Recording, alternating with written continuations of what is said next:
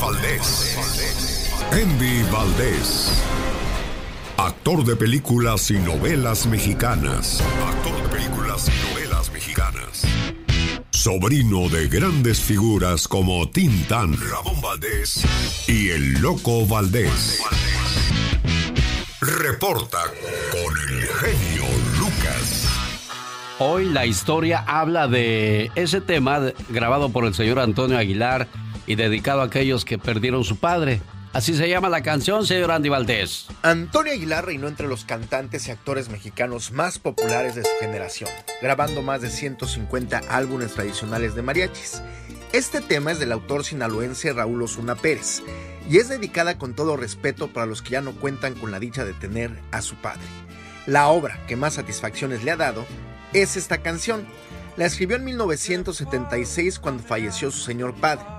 Además, es la que lo dio a conocer en el ambiente artístico, gracias a que fue grabada por el señor Antonio Aguilar. En una ocasión el compositor narraba que cuando fue a visitar a don Antonio Aguilar en 1979 lo recibió con los brazos abiertos. Don Antonio hizo comentarios muy elogiosos de la canción que falta me hace mi padre. Cuando terminó la plática expresó, quiero grabarla Raúl.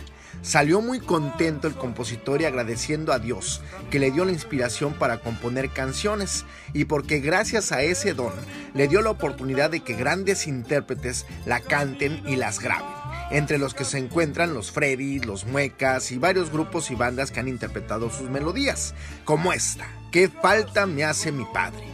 que sin lugar a dudas es y será uno de los más grandes éxitos de don Antonio Aguilar.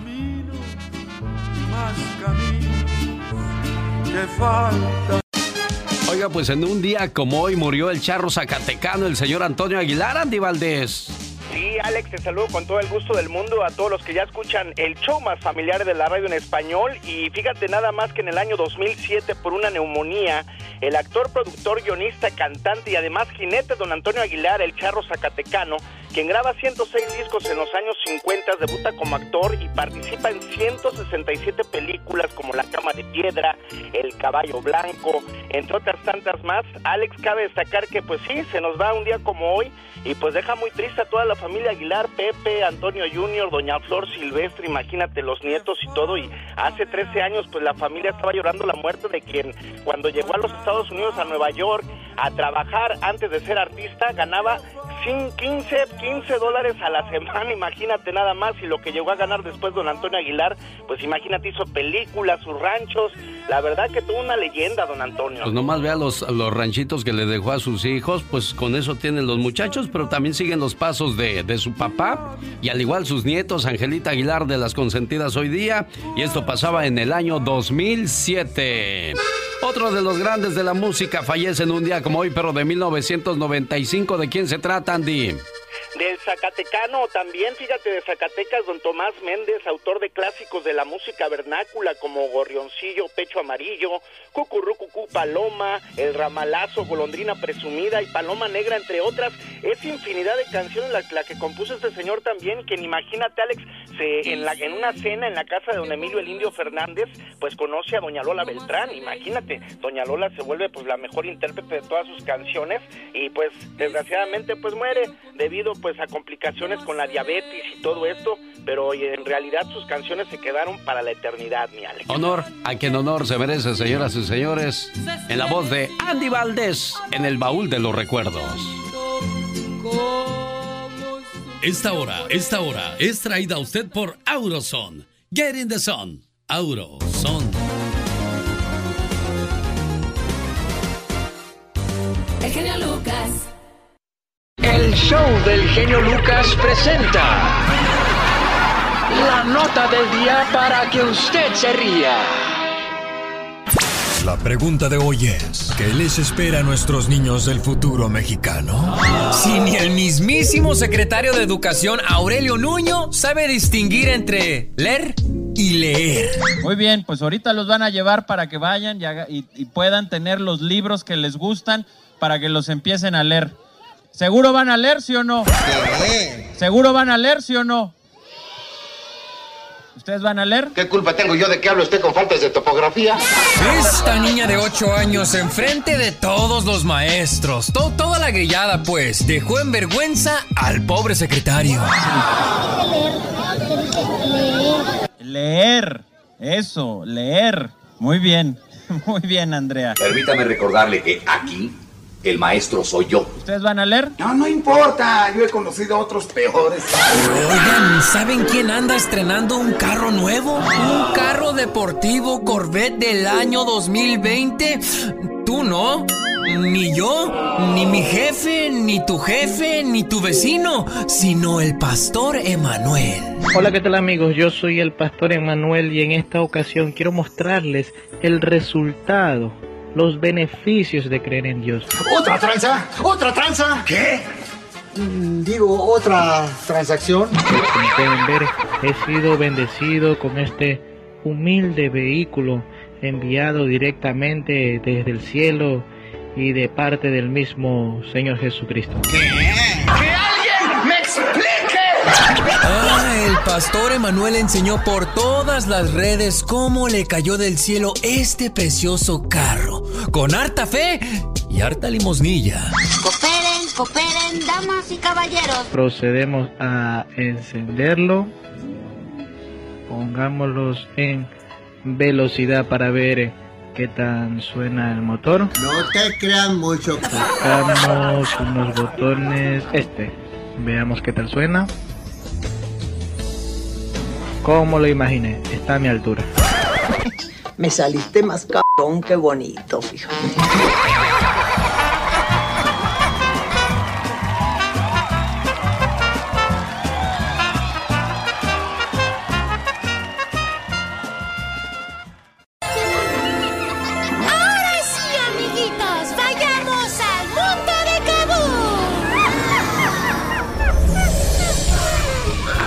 Compramos un gatito, un perrito o una mascota a nuestros niños. ¿Y qué pasa cuando esta mascota muere? Aitor, el perro amigable, hoy nos habla de eso en su sección llamada...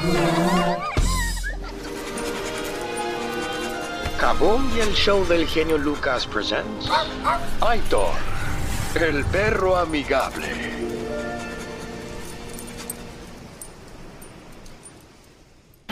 Hola, buenos días amiguitos.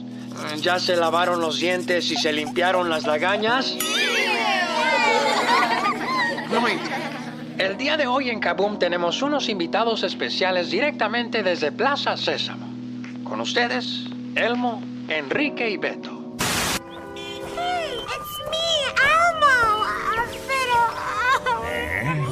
¿Qué pasó, Elmo? ¿Estás bien? Lo que pasa es que se me murió mi pescadito estoy muy triste.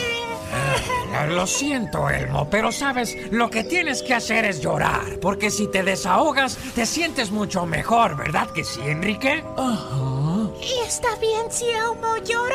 Claro que sí, Elmo, tú desahógate. Llora todo lo que quieras, amiguito.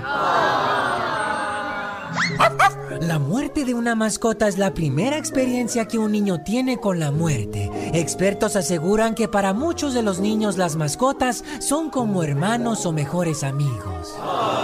Por lo que les duele muchísimo cuando se muere. Oh, that's so sad. Pero hay muchas formas de ayudarlos a superar el dolor, como por ejemplo dejarlos que se desahoguen todo lo necesario, que lloren hasta sentirse mejor. Otra cosa buena es leer libros acerca de la muerte de mascotas, como por ejemplo el libro infantil Goodbye Bracken de David Lupton. Ay, sí, un buen libro para edades 4 a 9 años. Pero la forma más exitosa para hacerlos sentir mejor es darles de sorpresa una nueva mascota. Así tendrá la oportunidad de empezar de nuevo, crecer un cariño diferente y lo más importante, sanar su corazón de niño. Gracias, Aitor, por ese consejo que les das a los niños cuando desgraciadamente pierden a sus mascotitas.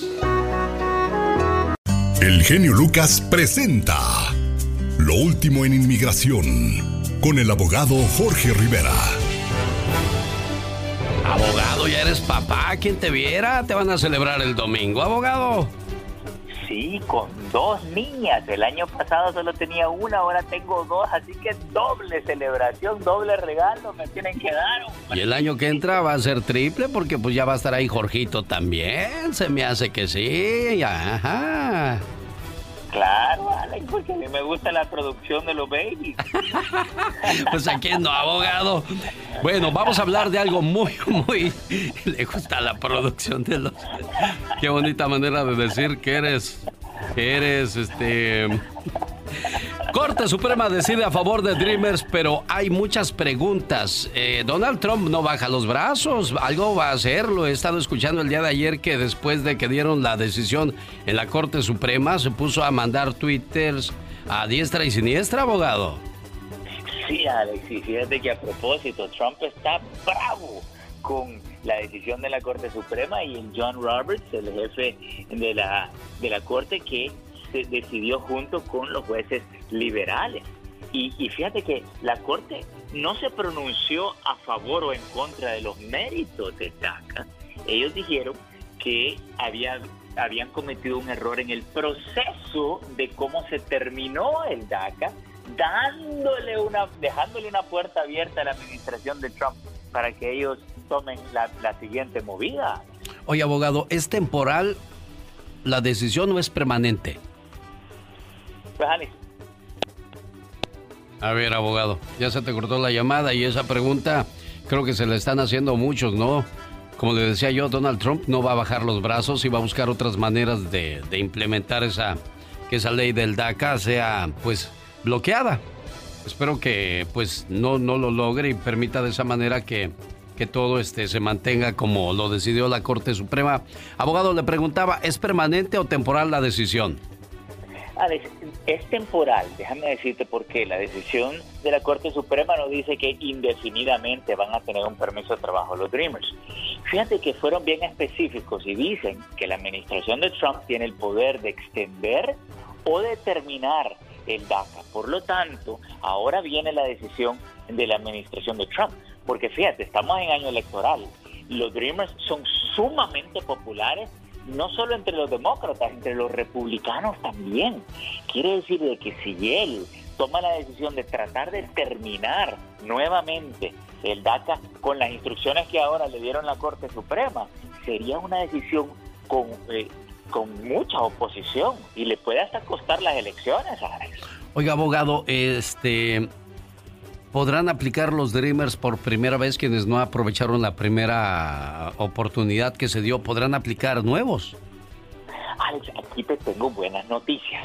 Fíjate, la posición de los de la Asociación Americana de Abogados de Inmigración, que son 15 mil abogados en todo el país, dicen de que sí deben de darle, en base a esta decisión, la oportunidad a los Dreamers que vuelvan a aplicar. Pero si tú miras en la página de inmigración en el Internet, todavía dice, esta información está desactualizada. Eh, por favor, eh, que, que, la lean con eso en mente. Quiere decir que en cualquier momento estamos esperando ya el pronunciamiento oficial de inmigración y anticipamos que nos diga que sí podemos aplicar por primera vez pero todavía no podemos aplicar hasta tener la luz verde de ellos oficialmente. ¿Qué opciones tienen los Dreamers, abogado? Alex, primeramente esto es una ventana de tiempo.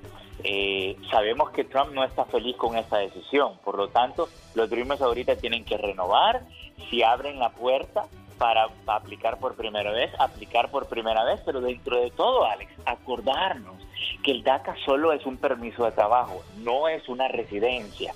Así que nuestra recomendación es que lo ocupen como un puente para llegar a una residencia y que ya desarrollen una buena estrategia con su abogado porque quieren algo más permanente, no algo temporal. El abogado Jorge Rivera está a sus órdenes. ¿Cómo lo pueden contactar, abogado? Alex, pueden llamar al 888-578-2276. Lo repito, 888-578-2276. Feliz Día del Padre, abogado. Igualmente, muchas felicidades, Alex. El mejor hombre que he conocido en la tierra.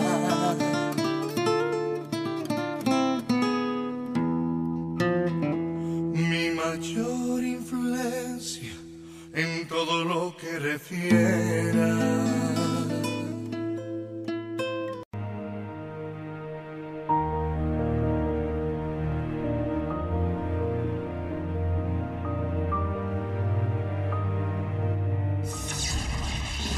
Diva de México. El show presenta. Circo, maroma y teatro de los famosos. Con la máxima figura de la radio. La Diva de México. El show. Y aquí no ha pasado nada, señoras y señores. Continuamos con la programación. Ya llegó la voz de la diva de México. Y así muchas veces hemos tenido situaciones complicadas en la vida, pero pues lo único que tiene que hacer uno es seguir trabajando como si nada pasara, aunque a veces uno se esté cayendo en pedazos. El show tiene que continuar. Gracias, Omar Fierros. Te quiero mucho, mi amor. Señoras y señores, la diva de México, diva. Hola, mi genio Lucas. Ay, qué rico, ya fin de semana. Ya, qué diva. delicia. Chicos guapísimos y de mucho dinero. Muchas gracias por sus comentarios en Instagram que me están diciendo que les gusta cómo les platico cosas. Ahí en mi Instagram de arroba la diva de México. ¿Cómo les cuento cosas del cine mexicano? A mí me encanta. Todas estas historias, por ejemplo, de cuando eh, Evangelina Elizondo, que salió en, en Azteca, era una actriz del cine nacional, ella eh, pide un ride a un actor que es Ramón Gay, que también ya falleció. Pues el novio celoso las andaba siguiendo y nada más porque Ramón Gay, así se apellidaba, no porque era gay. Y así lo pronunciaban, Ramón Gay. eh, eh, le dio right a Evangelina Elizondo, pues no lo mató el novio. O sea, por darle right a la otra. Sí, doña Evangelina Elizondo salió con Silvia Navarro en la novela esta de La Paloma, que después en, en- en Televisa la hizo Andrea. No, ¿cómo se llamaba la primera dama? ¿Cómo se llama? Angélica Rivera, la gaviota. Pero la primera versión en México fue con Silvia Navarro. De, de la versión original de Café con aroma de mujer. Ahí doña Evangelina Elizondo, pues ella quedó devastada. Fue un escándalo en aquellos años. Muy fuerte, muy, muy fuerte. Ahí mataron a Ramón Gay. También, yo tengo muchas historias, ¿eh? Del cine nacional y muchos escándalos que en aquellos años pues no había ni Twitter, ni, ni Instagram, ni, ni, ni, ni la camarita del paparazzi. Pero pasaban muchas cosas en el cine nacional, muchas, que mira, se quedaban callados. ¿eh? Cuando se suicidó Lupe Vélez, la gran Lupe Vélez que tiene aquí en Hollywood, en el Paseo de la Fama, aquí en California, en, en- Los Ángeles, tiene su, su estrella, Lupe Vélez. Ella se suicidó. Y dicen que andaba con Arturo de Córdoba y que también dicen las malas lenguas que, que se suicidó embarazada de Arturo de Córdoba. Échate ese trompo a uña. Y Arturo ah, también tuvo un romance fugaz con Silvia Pinal. Ah, y Lupe Vélez en deprimida y todo. No sé qué haya visto Lupe, qué descubrió, pero ella se suicidó en su casa ahí en Beverly Hills, porque ella fue de otra de las grandes que abrió la brecha a Salma Hayek y a todas estas muchachitas nuevas. Fue Lupe Vélez, fue Andrea Palma, fue Dolores del Río, fue eh, Katy Jurado, que hacía cine. Katy Jurado llegó a Hollywood con bombo y platillo y hasta hizo cine con Elvis Presley y todo. Otra grande de Oaxaca, que también fue mi genio Lucas, un ícono y una leyenda que ¿Quién, diva? público de, de una pieza de actriz. ¿Quién, Porque quién? muchos dicen, ay, con Yalitza Aparicio, eh, eh, Hollywood le abre las puertas a, a- a Oaxaca. No es cierto. ¿Fue antes, diva? Eh, desde 1929, Hollywood recibió a Oaxaca porque recibió a una leyenda que es Lupita Tobar, que nació el 27 de julio de 1910 en pleno furor de la Revolución Mexicana en Matías Romero, Oaxaca. Ahí nació. Ella, pues en bastante, eh, alguien fue, eh, eh, Robert eh, Flaherty, parece que se llamaba, fue a Oaxaca y la vio y dice, yo quiero ayudarla. Pues déjame decirte, logró una popularidad. Increíble, Y ¿no? Escribió su nombre con letras de oro porque fue Lupita Tobar Ah.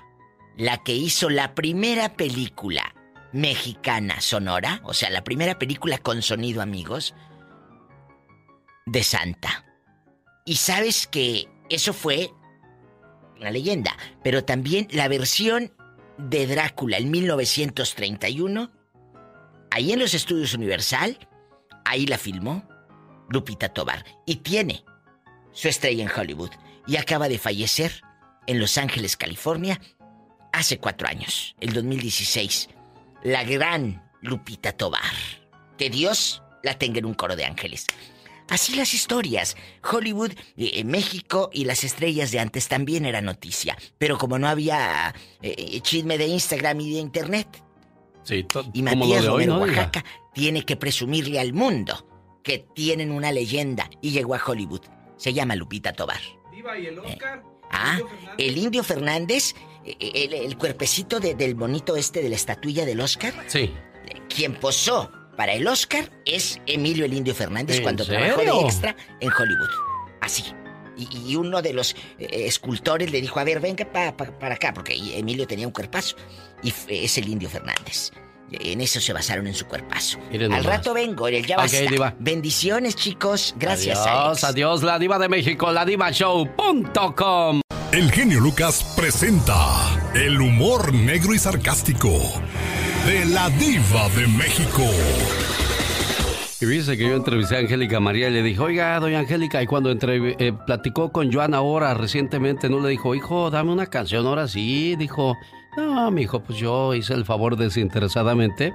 Y pues ya, si de él sale, pues que me la ofrezca. Pero no, ya no puedo yo andar pidiendo a esas alturas del partido. Muy bien por doña Angélica María, que también ayudó a Beatriz Adriana. Qué buen oído tenía, ¿no, señor Andy Valdés? La señora Angélica María. Pues, la verdad que pues una gran cazatalentos esta gran señora de Angélica María porque como tú bien dices a- a- pues ayudó a estos dos grandes y cómo olvidarnos que también ayudó a Ricky Martin. Exacto. ¿Qué pasó, Diva? Disculpe usted, la escucho. Mi genio Lucas, bastante. Mi diva cállate. de México. Sí, me llegaron bastantes mensajes de que la señorita Violeta Isfel, que anda vendiendo hamburguesas, Ah. Que mucha gente dice que le parece padrísimo, que ella es un ejemplo de que muchos artistas a veces tienen pena. Mira, había otra actriz que, que andaba vendiendo, andaba de Uber, Alejandra Procuna, ¿se acuerdan? Y es padrísimo. O Roberto Tapia, el, el cantante este de música grupera, también puso su negocito de hamburguesas. ¡Qué bueno! Porque te das cuenta que si no es con melón, pues con sandía. La cosa es no quedarse eh, con las eh, manitas así, nomás como el chinito, como dice uno, nomás milando. No, no. A darle. Y ahorita, hablando de que muchos están haciendo cosas, pues Sujei Ábrego, la actriz y presentadora, ahorita que está el receso laboral, ella como Enrica y tiene sus centavitos, ha ido a hospitales. Estoy enfocada, dice, en hacer caridad, donativos. Qué bueno por la señorita Sujei Ábrego. Dice que va a ir a la casa del actor con, con cubrebocas y todo. Contactó a don Jorge Ortiz de Pinedo, me dijo que está muy agradecido porque va a ir genio a- a- a- al asilo de ancianos de los Ah, actores. mire. Allá en la Ciudad de México. Qué bueno. Qué bonito, Diva. Allá hay puras leyendas. Acaba de morir ahí en la casa del actor. ¿Quién? El gran Aarón Hernán, que él fue secretario de la ANDA, fíjate, en el año 2000, en el 99 por allá. Él en bastante. Y mira, dijo yo me voy a retirar ahí con mis compañeros. Don Joaquín Cordero, leyenda del cine mexicano. como no, ¿quién no se acuerda de él? Claro. Vivió una temporada ahí. Doña Andrea Palma, la, la prima hermana de Dolores del Río, que viene siendo tía de Diana Bracho. Doña Andrea Palma, nacida bajo el nombre de Guadalupe Bracho en Durango. Ahí, ahí murió. Andrea Palma, por si muchos no lo saben, a mí me encanta Andrea y me encanta el cine nacional, el cine de mi México. Ah, que la le- primera película que México mandó a- al extranjero fue con Andrea Palma, La Mujer del Puerto. La Mujer del Puerto. La mandó a muchos idiomas. Cállate, en cines, hasta en Rusia la veían. Andrea Palma, una leyenda. De verdad que hay mucho que contar. Si tienen oportunidad, busquen a estas piezas gloriosas de mi México. Y Andrea Palma y Ernesto Alonso fueron quienes recibieron a María Félix en la Ciudad de México antes de María ser famosa. Andrea Palma y Ernesto Alonso eran novios y se hicieron muy amigos de María. Hasta la muerte de, de- de- de María, Ernesto estuvo ahí. Y María estuvo ahí con Andrea Palma, siempre, siempre. Una gran amistad. Y la película de la mujer del puerto, por ahí anda en internet. Si pueden, búsquenla. Ahí está, eh, pues eh, a la venta en, en muchos. En estas plataformas del eBay y todo. Hay gente que la vende. Es una joya del cine mexicano. La mujer del puerto. Y ahí falleció Andrea Palma. Ahí falleció también eh, estas actrices que actuaban con, con Pedro Infante, Blanca de Castejón, aquella señora güera que se hacía como la loquita de... "Ay, la, la, la, la", que hablaba con los pajaritos y pajarito y que quién sabe qué. Bueno, ella y Anabel Gutiérrez, la mamá de la chimoltrufia que lo hizo, ahí salían con Pedro Infante y buenos días pajaritos, buenos días, mi, mi, mi, mi, mi". Bueno, esa actriz Blanca de Castejón falleció en la anda, ahí en la casa del actor. Tan ¿cómo sabe usted, Diva? También falleció ahí en la casa del actor. Muchos, muchos actores. Oye, les cuento que, que ya me calle. Ya, Diva, Ay, por sí, yo favor. apenas iba a agarrar monte. bueno, al rato vengo. Al rato vengo con más de los famosos. Aquí con Alex, el genio Lucas. Muchas gracias, Diva. Guapísima. Síganme en Instagram, arroba la diva de México. ¿O no tienen? No, sí, sí, sí tienen y la van a ¡Sas, seguir! Diva. La Diva de México, la divashow.com y Los errores que cometemos los humanos se pagan con el ya basta. Solo con el genio Lucas. Diva. Buenos días, ridículos. Los errores que cometemos los humanos se pagan con el ya basta. Solo con el genio Lucas. Ay, ayúdame, que ahí está un viejo diciéndome de cosas. Señoras y señores, llegó el momento de la Diva de México. Ay, qué bonito, mi genio Lucas. Buenos días, en bastante. Para mí es un placer inconmensurable estar aquí con ustedes. Oiga, ¿qué pleito trae Lupillo Rivera con su ex? Pues, eh, mira, siempre les he dicho que cuando se termina una relación lo más saludable es arreglarlo en privado si hay dificultades. Pero a veces no se puede cuando eres una figura pública. Lupillo Rivera revela que Mayeli Alonso, su ex, quería 20 mil dólares para no hablar absolutamente de nada. ¿De qué? De, pues, de lo que pasó en su relación, simplemente. Y le dijo él, no, pues no tengo dinero. Entonces ella empezó a hablar. Y luego Lupillo comenzó a contestar. ¡Sas, culebra! Cosas como, pues, como, como por ejemplo esta diva. Escuchemos qué, qué fue lo que dijo. ¿Suele? Mira, yo lo único que te puedo decir es de que Mayeli puede decir misa. Mayeli puede decir todo lo que quiere. Mayeli puede hablar todas las cosas malas y esconder las buenas, ignorar las buenas. Aquí, dentro de todo esto, creo que cuando tú, te- tú terminas una relación, se acabó todo, Diva. No tienes que saber ni qué hizo ni qué deshizo. Ya es su problema de él o su problema de ella. Eh, como lo dije, se arregla, eh, eh, tal vez sí, en los tribunales, pero en privado. No, no así. Es como el niño de Ninel Conde, que lo traen al pobre como pelota. Se arreglan en privado. Bueno. Efraín de Oregon, buenos días, le escucha la Diva de México. Y el genio Lucas. Efraín, Lucas, hola, buenos días. ¿es usted divorciado? No, no, ¿qué pasó? ¿Y qué opinas de los divorcios que terminan así, de las mujeres y hombres que terminan hablando mal de su ex? Pues es algo muy grave, ¿no? Sé que yo no soy divorciado, pero pues, mis padres este, fueron separados. Uy, hay un testimonio. ¿Cómo veías el problema con tus padres? Cuéntale al genio Lucas y a tu amiguita la diva. Es una historia que sí, después de que él se fue de la casa, Ajá. después de que se separaron, él siguió hablando pues mal de mi mamá y diciendo que nosotros lo corrimos y somos dos hombres y tres mujeres. Y hasta la fecha, hasta la fecha él sigue hablando de nosotros porque no tenemos comunicación con él. Qué triste, ¿no, Diva? Qué pero triste ahí- eso. Y él no era famoso. Y es un papá. Pero ¿sabes qué pasó en este... Supongo, en tu relación con tu papá? Es que quedó ardido porque su, su mamá de él lo votó. Porque a, a- a- a veces te tienes que aguantar. Muchas mujeres aguantan por el que dirán. Pero qué bueno que lo dejó. Tenemos llamada, Pola. Sí, por la 41. Pedro Lozano, Pedro le escucha la Diva de México. ¡Hola! Pedrito.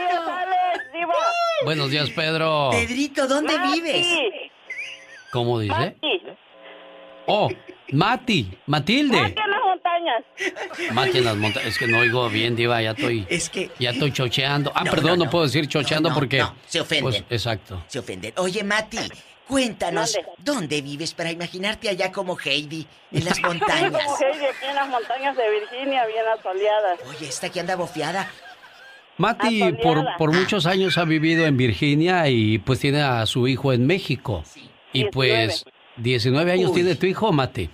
Yo, eh, mi hijo 23, Alex, 23, lo dejaste chiquillo, Mati. de cuatro. De cuatro años. De cuatro, o sea, pues lo, su niñez, su adolescencia, su Vamos. madurez, la está viviendo Todo solo lo tu hijo. sin mí. Todo sin mí. Pero Cuéntanos. es un hijo que me, me adora, me respeta Y y, le ponemos la música triste, Alex. Sí. y estoy Por favor. muy orgullosa de él. Un buen niño. A pesar de que no estuvo conmigo, Ay, él Mati. siempre no perdió la buena educación que le dejé los primeros años. Mati, querida, ¿cómo han sido estos 19 años lejos? No, no estuviste en su primera comunión, no estuviste eh, eh, eh, eh, cuando se graduó, en su bautizo, cuando se graduó de sexto año. Cuéntanos. Triste, triste, diva. Yo no tenía planeado venir a Estados Unidos. Fue Sí. una oportunidad que Dios me dio. Y dije, ok, solo un año. Y empecé muy bien en el trabajo que me tocó, pero resulta que usted sabe, cuando uno llega aquí te dan un número de seguro y Sí. precisamente donde yo entré a trabajar Sí. estaba ese bendito seguro. Hoy. Mire. Oiga. Y jamás, jamás volví a usar uno y Oh. yo nunca he trabajado. Me encontré a Pedro en mi camino Hoy. y él fue el que se ha hecho cargo de mi familia. Lo malo es que ahorita, Diva, Mande. me dice, ya partimos la naranja porque una de las niñas ya se graduó, falta la otra. Sí. Entonces ahí termina nuestro trato. Y cada quien para su casa. Ay, Mati. O sea, ya se acabó su relación de matrimonio. Se acabó. No, nunca nos casamos, Alex. Pero bueno, juntaron. pero eran pareja, eran Pero matrimonio. Era, era en pareja, mi amor. Entonces, entonces nosotros, como no estamos casados, él dice, tú puedes hacer lo que quieras, yo hago lo mío. ¿Y ¿Tú crees que él ya traiga a alguien y por eso hace Claro, eso? en tu pueblo, ¿verdad? Hoy. Con esto de la tecnología, le dije, oh, mi amor, abre tu Facebook para que encuentres tus amigos. Y resulta que encontró a la exnovia con Mira. nueve hijos, marido. Pero pues tienen buena comunicación y ella dice que lo espera. Y pues... Y, le- y- y la vieja va a dejar. Ay, perdón, no puedo decir vieja. Y la, la dama va a dejar. la dama va a dejar a los nueve hijos y al marido por la panza caguamera que tienes por un lado tú. El viejo panza caguamera. El lunes, el lunes, Diva, vamos a hablar acerca de la sensibilidad de la gente, Diva. ¿Qué es lo que le ofende? ¿Por qué, por qué se ponen tan sensibles? De eso vamos a hablar el lunes. Pero, perdón, disculpe, ¿qué, qué es lo que iba a decir, Nat? está bien rico su vida. Está bien rico mi Pedro. Por eso no lo quieres dejar. Entonces lo, lo vas a tener que aguantar con lo que haga, Matilde. No, Alex, pues yo mire, me puse a ayudarte, ¿verdad? A ti en una de tus cestas y dice, ¿qué? Por, ¿Por qué lo haces? Le digo, pues por amor, porque yo tengo 12 años que conozco a Alex Lucas. y algún día me iré a California. Algún pero día va a venir a verlo, yo Alex. Pienso regresar con mi hijo. Mi hijo dice, mami, vente ya. Ya, ya recógete con tu muchacho. 19 años lo dejaste solo. 19 años que anduvo él navegando, que anduvo sufriendo. Incluso salió del closet su hijo y ella lejos de él. ¿Qué sentiste en ese momento, Matilde? Horrible, Alex, porque yo quería morirme, pero Hola. dije, si Dios decidió que fuera así, yo tengo que aceptarlo, no soy nadie para decir sí o no, y, y lo sigo apoyando a mi hijo. Oye, Lo chula. malo es que me dieron de baja en mi Facebook. Yo creo que la diva. Ay, sí, como yo, el de ella y también el mío. Oye, chula. Me da mucha pena. ¿Qué? Pero es que ya no tenemos papel. ¿Me prestan las llaves? La de baño de mujeres. Virgen Santa. Se acabó el papel y luego ¿con qué se limpia la gente que está ahí? Hola. Oye, chula, antes de que se te acabe el saldo ahí en Virginia, como decimos en México, ¿tu hijo quién lo procuró? ¿Con quién lo Mi dejaste? madre, mi santa madre. Oh. Nada más que ahorita mi mamá está pasando de que tiene un hermanito con, como dicen, diabetes y ayer era su cumpleaños y llegó, contrataron un guitarrista y llegaron todos sus hermanos y yo creo que la emoción de mi tío se empezó, dice, a vomitar y se lo llevaron a... Wow, de la emoción. emoción? De la emoción, Alex, porque él estaba enfermo, ¿verdad? De, Pues de emoción de su pobre. diabetes. Sí. Y en cuanto miró que le Ah. llevaron bonita música y sus hermanas, sus hermanos ahí, sus hijos, Ah. La emoción hizo que, que empezara, dice mi mamá, a vomitar, a ponerse mal. Bueno. Y se lo llevaron al hospital. Ojalá que se Y mejore, mi amor. Tiene 73 años. Era un programa dedicado a Lupillo Rivera y su ex y terminó siendo el programa de, de Matilde. Pero qué bueno, porque es, el, es, es la, es las palabras de esta gente, mi Alex, que están ahí, que han sufrido mucho. La gente que llega 19 años sin ver a su hijo, sin darle un abrazo. ¡Wow! Sin duda alguna. Qué muy duro, mi Alex. Difícil, difícil la situación. Gracias, amigos, por estar, por llamarnos, porque este segmento es de ustedes. Para que se desahoguen, platiquen con nosotros. Sé que no es fácil porque No pues es cómo le fácil. vas a platicar tus cosas a un desconocido, como el caso de Matilde, pero nos tiene confianza y esa confianza esperamos nunca Alex, perderla. ¿Qué pasó, Diva? Somos conocidos porque ellos nos reciben en su casa y ese es el cariño. Muchas gracias. ¿A poco ya me voy? Ya, Diva. Prepárate a ver cosas grandes y ocultas que tú no conoces. 40 días duró el diluvio. 40 años duró el éxodo. Jesús fue tentado después de 40 días de ayuno. Después de su crucifixión, Cristo se le apareció a sus discípulos durante 40 días. 40 días son los que recomiendan a la mujer reposar después de haber dado a luz. La cuarentena a la que manda el gobierno puede o no ser literal de 40 días, pero el número 40 específicamente en la Biblia llama mucho la atención. Un grupo de teólogos piensa que el número 40 representa cambio. Es el tiempo de preparación de una persona o pueblo para dar un cambio fundamental. Algo va a pasar después de esos 40 días. Por ejemplo, los ríos se están limpiando, la vegetación está creciendo, los aires se están limpiando por causa de menos contaminación, menos robos, menos asesinatos, la tierra está en descanso. Por primera vez en muchos años. En la Biblia, cada vez que aparece el número 40 hay un cambio. Así que si nos mandan a cuarentena, disfrútalo con los tuyos y vuelve al altar familiar juntos. Será de mucha bendición y verán los cambios que Dios puede obrar en ti y en tu hogar. Otra cosa curiosa, si le sumamos que estamos en el año 2020, que es igual a 20 más 20 igual a 40, que sea lo que Dios quiera. Oremos, alabemos, meditemos y amemos con la esperanza puesta en quien todo lo puede, el Rey de Reyes y Señor de Señores. 40 días para la liberación espiritual de nuestra nación. Lo mejor está por llegar. Ahí la señora lo trae a raya, ¿eh? ¿Ya sabes qué?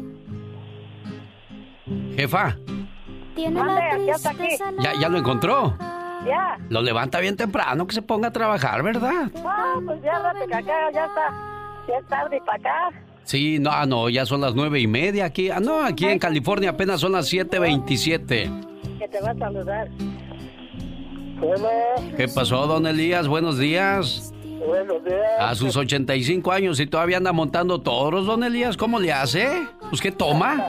Eh, pues es que comemos acá puros, verdolagas y frijoles. ah, ustedes sí comen bueno. Nosotros acá puro, puro filete inyectado de hormonas, puras, puras quesadillas de plástico. Pero ustedes comen sabroso y natural, don Elías. Bon- por eso a sus 85 años, oiga, ¿cómo se oye usted? Y yo a mis 22, oiga, ya parece, ya parece que ando en los 90, chihuahuas. Que había cumplido 85 años. 85 dice, déjeme le leo, déjeme le leo una carta que me mandaron. Saludos para Elías Cerrato, por favor, de parte de todos sus hijos y sus hijas, que lo queremos mucho. Y queremos darle gracias a Dios porque a sus 85 años está muy fuerte.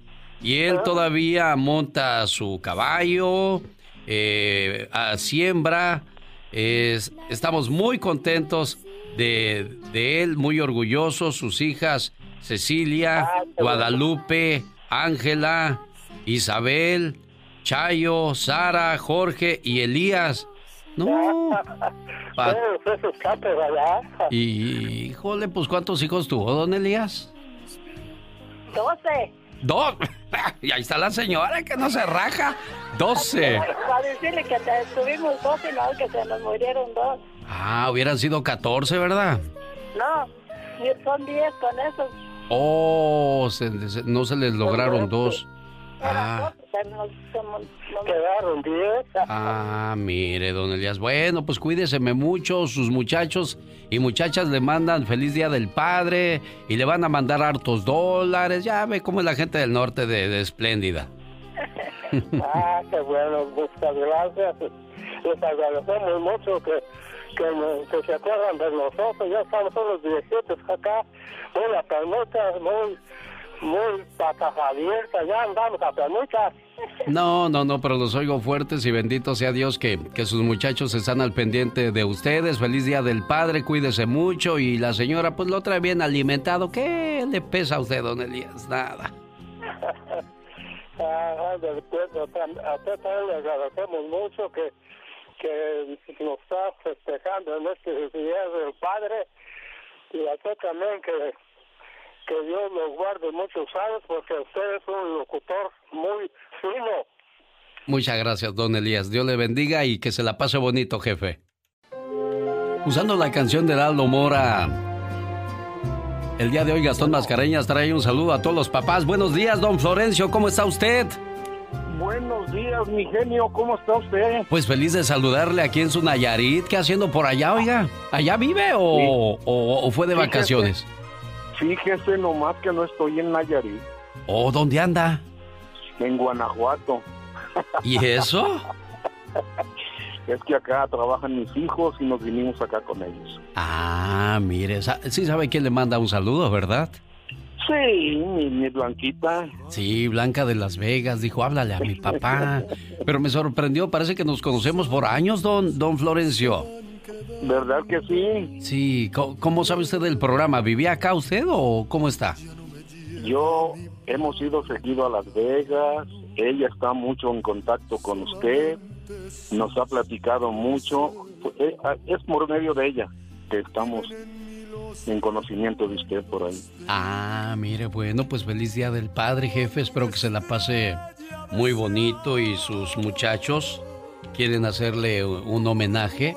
Y se escucha que usted es un papá muy bonanchón, muy papá, un papá muy consentidor. Y qué bueno, así como deberíamos de ser todos los padres. Hoy te quiero dar las gracias por haber sido mi padre. Decirte que te amo me queda pequeño.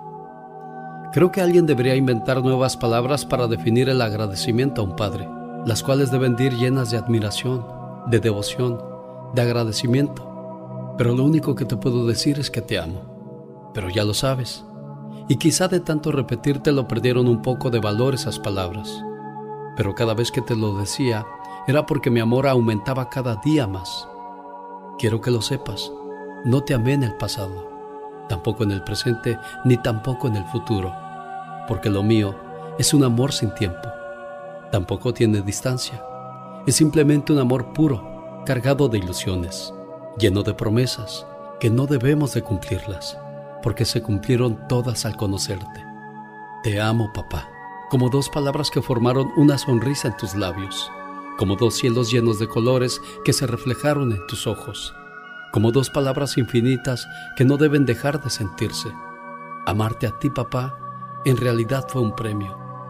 Papá, por dejarme amarte yo te doy las gracias y te ofrezco mil años de amor y te lo entrego mandándote un beso hasta donde quiera que estés, desde el fondo de mí mismo. Te amo, papá, y no hay otra palabra para decirte lo grande que eres y fuiste en mi vida. Gracias por haber sido mi padre. Qué bonito que tengas con vida tu señor padre, Blanca. Sí, gracias Alex por la llamada, gracias por, le doy a Dios por tenerlo todavía conmigo mi padre y, y agradecida por todas sus enseñanzas, por todo su amor y por toda su, pues por toda la vida, ¿verdad Alex? ¿Qué más le puede decir uno a sus padres? Claro, Gracias sí. por todo, gracias por la bendición, gracias a Dios sobre todo porque nos los presta más tiempo, ¿verdad? Siempre agradecidos, eso es bonito, Blanca. Señor Florencio, un gusto enorme saludarle. Esperábamos agarrarlo ahí en las playas de Nayarit, pero anda ahí en el mercado de los cueros de León, Guanajuato, ¿eh? en los cuerazos. Sí. Cuídese mucho, patrón. Bueno, complacida con tu llamada. ¿Algo más que... Bendiciones, Alex. Muchas gracias por la llamada y, y enormemente agradecida con Dios y con mi padre por todo, por todo, por todo. ¿da? No hay palabras para agradecer todo a, a él y a mi mamá, los dos. No tengo... Eh, palabras para agradecer toda su, su, todo lo que nos han dado, a veces sin merecerlo, pero pues primeramente Dios y mi Virgencita de Guadalupe y todavía están ahí este, con nosotros, ¿verdad? Cuídese mucho, don Florencio. Cuídese mucho porque si no su hija no, no va a acabar de echarle tantas flores, hombre. Pues es Florencio, Alex. Pues es Florencio, con razón, don Florencio, más flores para usted, jefe. Bendiciones, gracias le llames a mi papá porque él es todo para mí. Lo amo mucho. Soy la hija mayor de seis hermanos y quiero que me felicites en este Día del Padre a Jorge Ruiz. Por favor le das unas palabras de aliento, ya que murió su hermano el mayor, ellos se buscaban mucho, eran inseparables y a él le pesa mucho que su hermano ya no esté con él. Yo solo quiero decirle a través de este mensaje lo mucho que lo, que lo queremos, lo importante que es en nuestras vidas y queremos que siempre esté bien y quisiéramos evitarle muchas cosas, muchas tristezas como las que está viviendo. Pero pues desgraciadamente la vida es así. Y el mensaje es con el único fin de que sepa que lo amamos y respetamos mucho. Hoy es el mejor día para decirte gracias papá, por cuidarme, por cantarme para que dejara de llorar, por jugar conmigo. Tus rodillas fueron mi caballito, mejor que el de madera. Corrimos por muchos campos y me enseñaste a respetar. Aguantaste mis enojos y travesuras. El beso al despertar y otro al dormir todavía no los puedo olvidar, porque lo siento en mi frente y mejillas. Gracias, papá, por ser mi héroe, por defenderme, por apoyarme. Te volviste mi amigo, mi cómplice, un ejemplo a seguir. Trabajador como ninguno, puntual, honesto, buen amigo. Te hice desvelar cuando era joven y llegaba tarde por las noches y tú preocupado no podías dormir con mamá. Me perdonaste más veces que las que yo te dije te quiero. A cada paso que doy, logro entender que me haces falta para cometer menos errores, papá. Cada mañana le doy gracias a Dios por ti, Padre. Eres una bendición. Gracias por todo, mi querido papá. Con cariño para Jorge Ruiz, a nombre de Carmen y de todos sus hijos que lo quieren mucho. Buenos días, señor Jorge, ¿cómo está usted? Muy bien, muy bien. Qué bueno, me da mucho gusto. ¿Nacido dónde, señor Jorge? Eh, en Martín Hidalgo, Jalisco. Un saludo para la gente de Jalisco. Bueno, aquí está pues un papá feliz de, de, saber que sus hijos lo quieren y lo respetan. ¿Qué le dice a Carmen y a sus muchachos, don Jorge? Muchas gracias. Que pase un bonito día del padre y pues usted sabe que que lo quieren y lo, y lo respetan sus muchachos, ¿eh? Muchísimas gracias. Le mando saludos en Tijuana al señor Luis Aguilar Garza, a nombre de su hijo Luis, que le dice, mi papá, mi papá lloró por mí. Me limpió las lágrimas cuando el mundo me hizo llorar. Me enseñó a trabajar, me enseñó cosas bellas. Y sigue siendo una piedra angular para que siga latiendo mi corazón. Papá, Feliz Día del Padre y feliz cumpleaños. ¿Algo más o menos así quieres que le diga a tu papá, Luis? Ah, perfectamente, señor genio, muy amable. Oye, pero no me contestó tu papá, hombre. ¿Cómo? Pues le marqué, pero no me contestó. ¿Ahí estás tú en la casa con él? No, él vive en su casa. Oh, no, no contestó. ¿Qué quieres que le diga al rato que le llame? No, bueno, pues que es un, es un gran ejemplo de hombre todavía nunca nos faltó nada, siempre nos dio todo lo que pudo y siempre es un gran ejemplo, nos inculcó muy buenos valores, una ética profesional, una ética familiar y estoy muy agradecido a la fecha con él. Llevo una buena relación y pues antemano pues pedirle disculpas si en algún momento dado lo defraudé con alguna situación de mi vida y pues que es un gran pilar en mi vida y un gran motivo ya escuchó, don Luis Aguilar. Así es, señor. Gracias. Qué bonito cuando uno hace buen trabajo con los hijos y que los hijos lo reconozcan, don Luis, porque hay hijos muy ingratos que se van olvidando poco a poco de los papás, ¿eh? tiene usted mucha razón. Hay unos hijos que de veras, como dice uno, cómo existen, cómo tienen esa mentalidad. Pero a usted le tocó, gracias a Dios, un buen muchacho, Luis Aguilar. Feliz de saludarlo en su día. Gracias, jefe. Saludos a la gente de Tijuana. Mando saludos al señor Manuel Benítez en el Estado de México. Su hijo Luis de Vallejo, California, le desea feliz día del padre. Y bueno, pues, qué difícil tanto para el padre como para el hijo estar tan lejos y no poderse decir en persona lo mucho que se quieren y lo mucho que se respetan.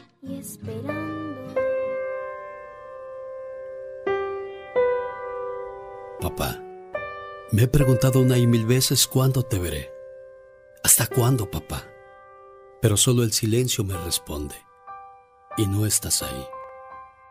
Hoy quiero tomarme el tiempo para decirte cuánto te quiero y te extraño. Sé que si estuvieras aquí, no te diría estas palabras, porque no valoré cuando estabas conmigo. Un día, la vida nos separó, y lo hizo caprichosamente, sin darme tiempo a entender cuánto valías para mí. Y me duele tu ausencia, y me lleno de temor de no volverte a ver nunca más. Pero quiero que siempre tengas presente que fuiste el mejor amigo que pude tener. Quiero que sepas que te quiero y que te agradezco todo lo que hiciste por mí y mis hermanos. Gracias, papá. Buenos días, señor. Manuel. Aquí le dejo este saludo de su muchacho y pues todo su cariño y respeto sobre todo. Gracias, joven. Ahí está Luisa escuchándole en su trabajo. ¿Qué quiere decirle?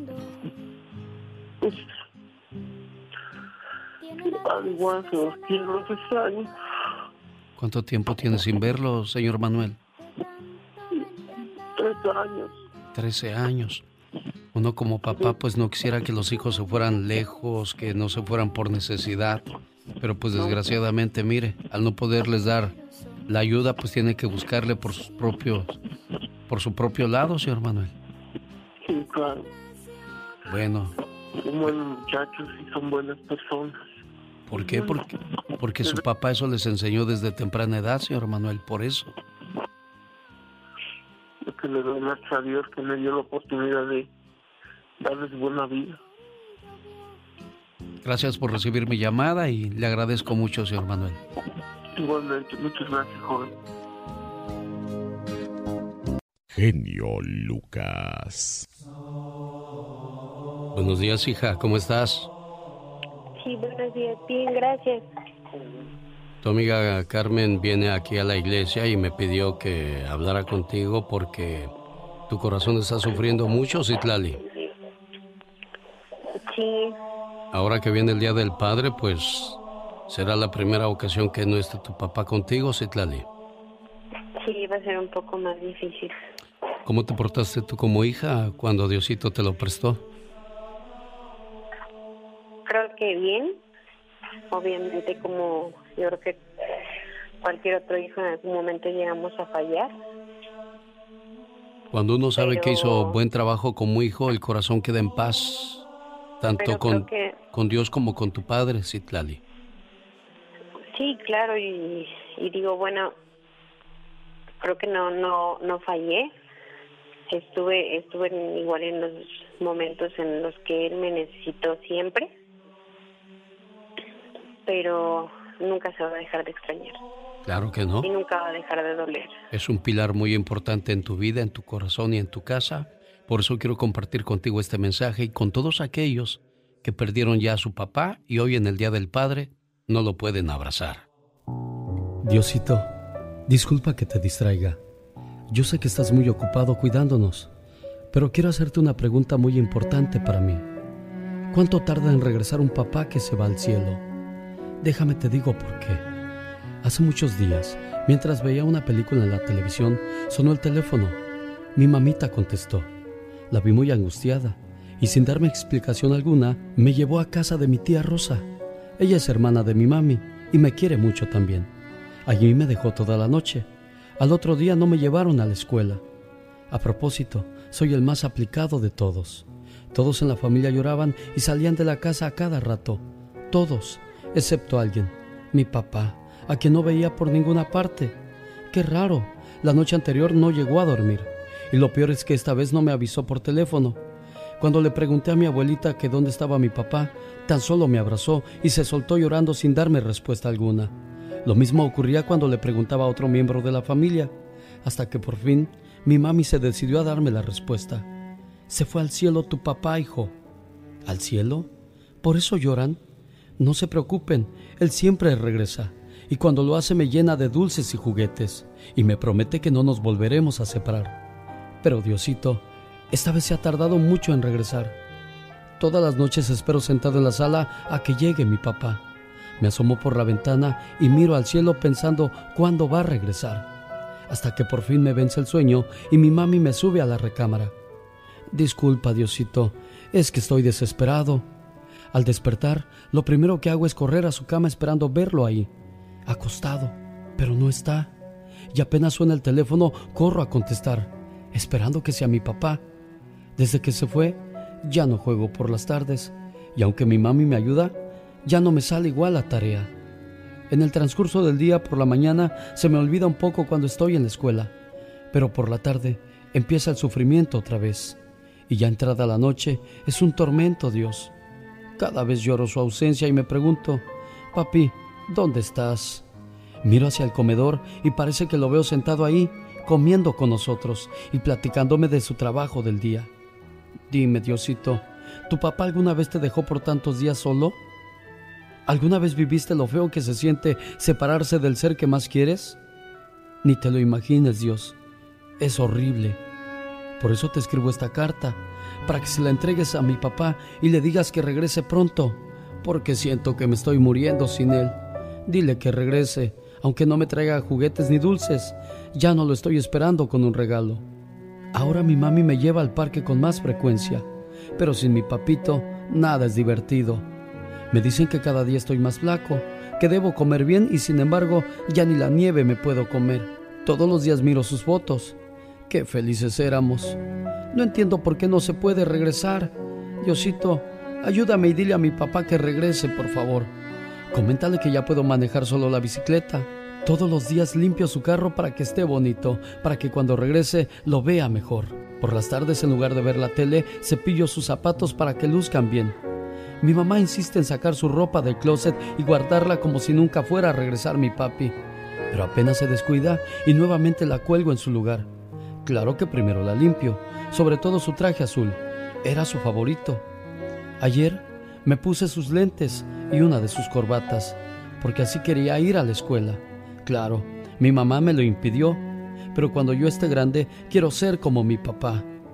Por favor, Diosito, dile a mi papi que prometo lavarme los dientes, comer bien todos los días, dormirme temprano, pedirle menos que me lleve al parque, no voy a ensuciar mi ropa, no tocaré más sus cosas ni rayaré las paredes. A veces pienso que mi papi se fue porque me he portado mal quizás. Pero papi, donde quiera que estés, perdóname. Apenas tengo seis años. Diosito, tú también perdóname si me he portado mal, pero no me castigues así. Quiero jugar nuevamente con mi papá en el parque. Quiero sentir su mano que me conduce cuando vamos de compras. Quiero ayudarlo cuando arregle su carro. Quiero escuchar su voz. Quiero escuchar que me diga, te quiero, hijo. Simplemente quiero verlo y decirle cuánto lo amo, cuánto lo extraño. Daría todos mis juguetes a cambio de que por lo menos me hablara por teléfono. Diosito, ya regrésalo a mi lado. Me he portado bien. Dime, Dios, ¿qué hice para merecer esto? Diosito, la casa se siente vacía. Ya no sonreímos.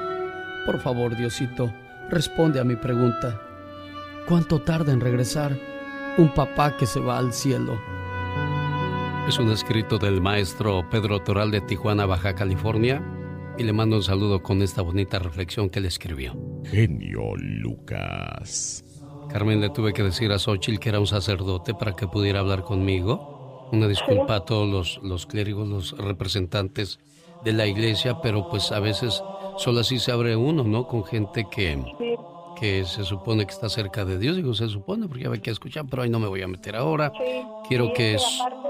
Quiero, ella, mm, su mamá murió hace dos años, entonces tal vez ahora le dolió más la reflexión que su mamá murió, es mi tía, hace dos años y ahora muere su papá. Xochitl, ahí está tu prima Carmen. Sí, sí, Lali, sí, le estoy escuchando. Primita, te quiero mucho. Yo Tú también, sabes que primita, cuentas con todos nosotros. gracias. Yo acá Te voy quiero a... mucho. Voy a ver acá a mi tía, voy a ver a tu mamá.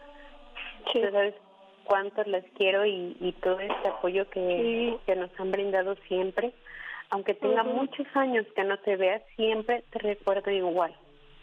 Sí, prima, y sabes que mi- para mi mamá, igual que para llamada. todas las familias, tu papá no fue solo cuñado, tío político, para no, todos nosotros él siempre fue parte de la familia y al igual que a mi tía lo vamos a extrañar mucho y mi mamá está sufriendo mucho también, ya sabes, el Sí, dolor de perderlo.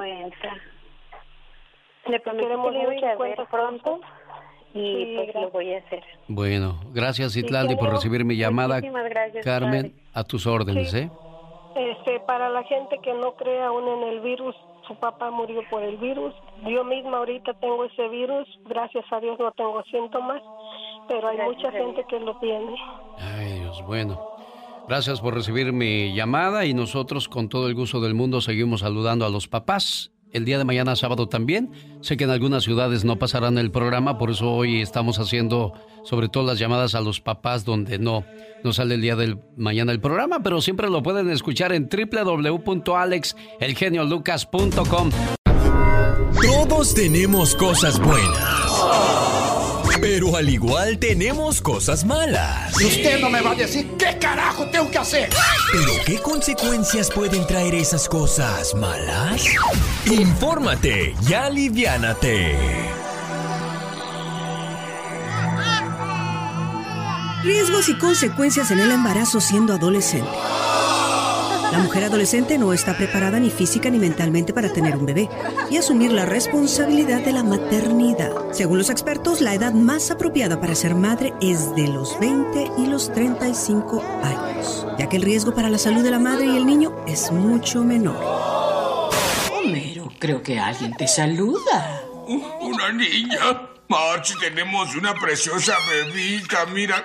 No, no es una bebita, es la bebita más hermosa de todo el mundo.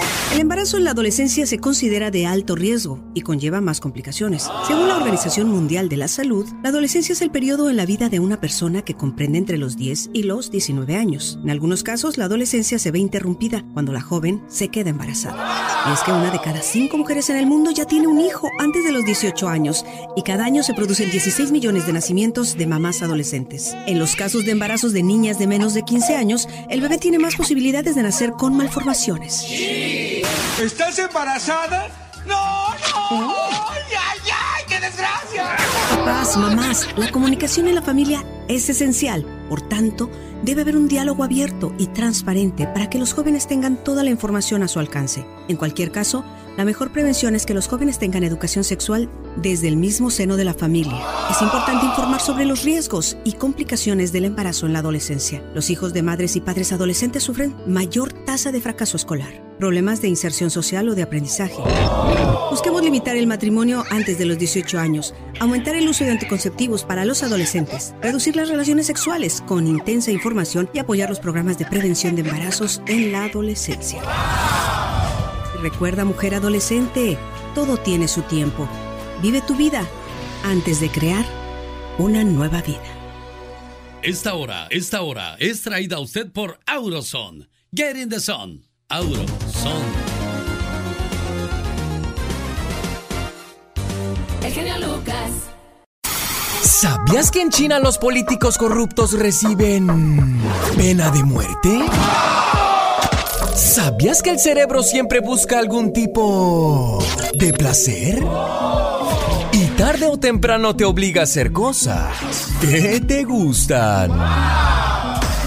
¿Sabías que en la Roma antigua las mujeres se bañaban en grasa de cisne y leche de burra?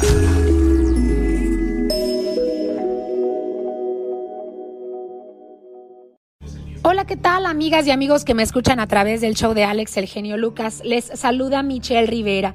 Hoy no quise escribir absolutamente nada de política, nada que tenga que ver con el presidente Andrés Manuel López Obrador, aunque muchos de ustedes ya lo están escuchando o esperando para saber si efectivamente voy a dar un trancazo e irse con todo en las redes sociales y reiterarme que soy una chayotera vendida porque no alabo igual que ustedes al presidente López Obrador. No, hoy voy a hablar de los Dreamers, de los jóvenes de acá, de estos 700 mil jóvenes que serán beneficiados por esto que aprobó la Suprema Corte de Justicia.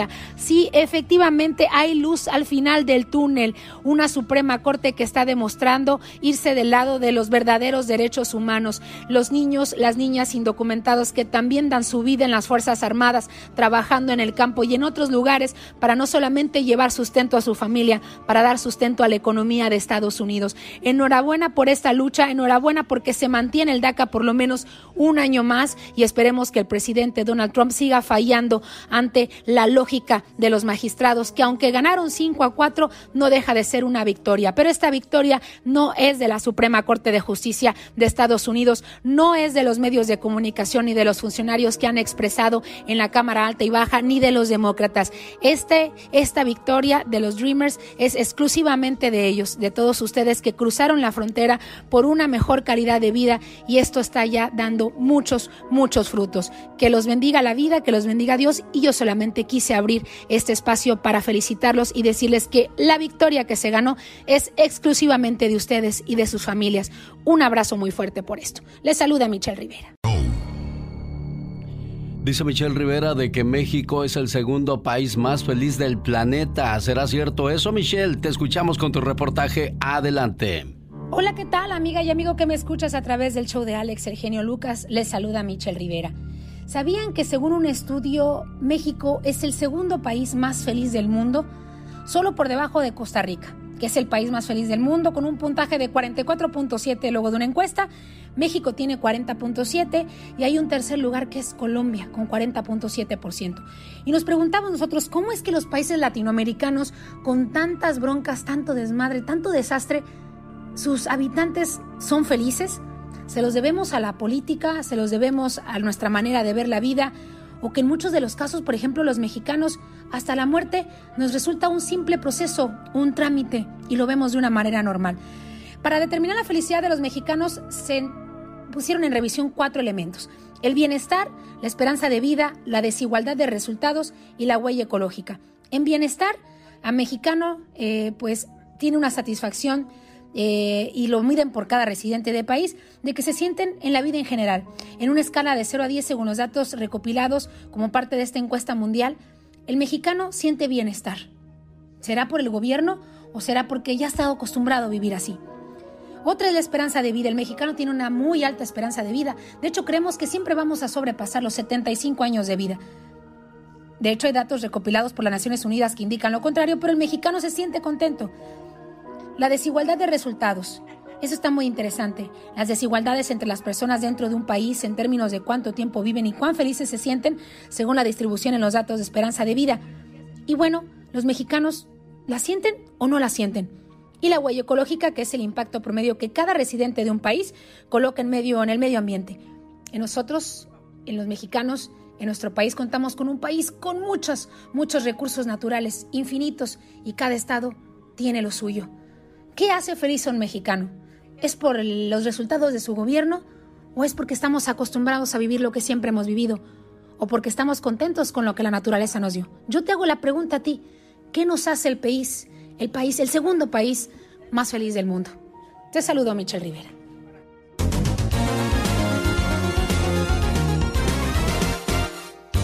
El genio Lucas. El genio Lucas. El show.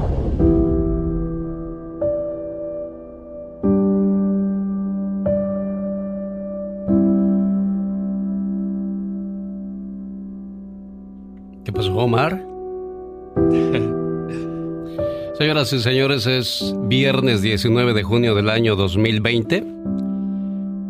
Y por primera vez se animó Omar Fierros a estar conmigo en la cabina. Siempre viene y me deja sus grabaciones. Ya me voy, ya me voy, ya me voy. Pero hoy tiene un mensaje, así como Andrés Manuel López Obrador le habla al pueblo, él le habla a los radioescuchas de Alex, el genio Lucas. Omar, te escucho.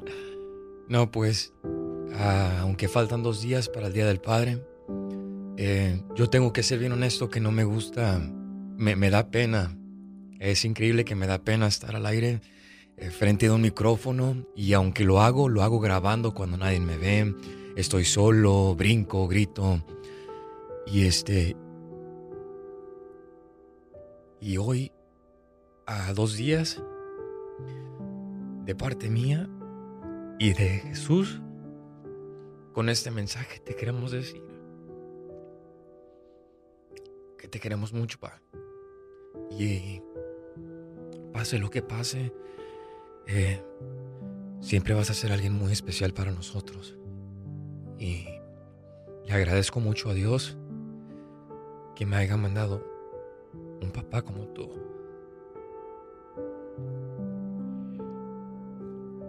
Gracias, hijo.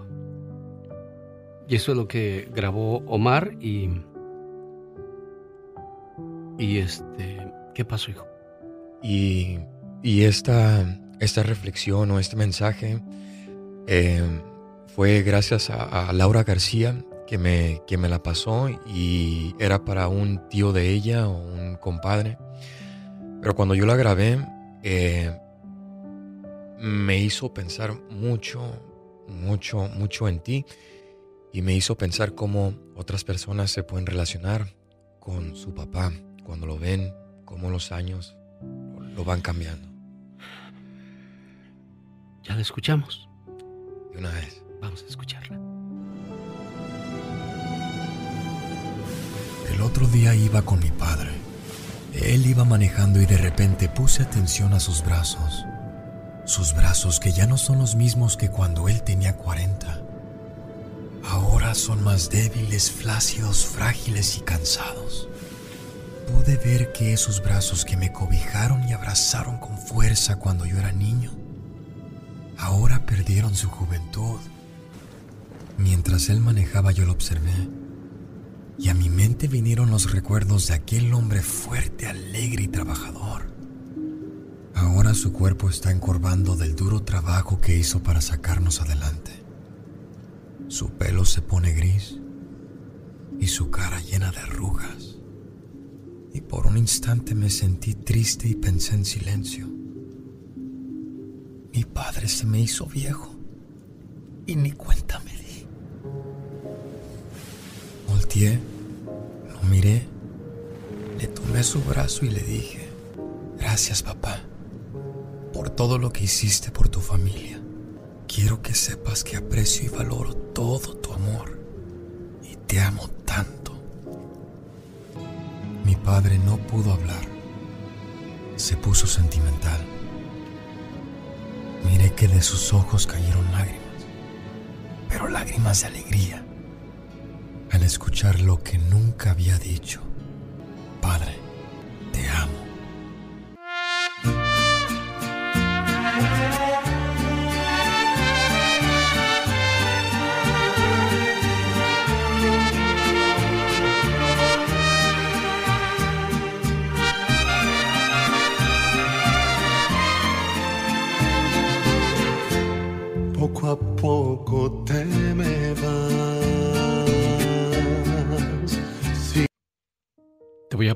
platicar algo, Mar.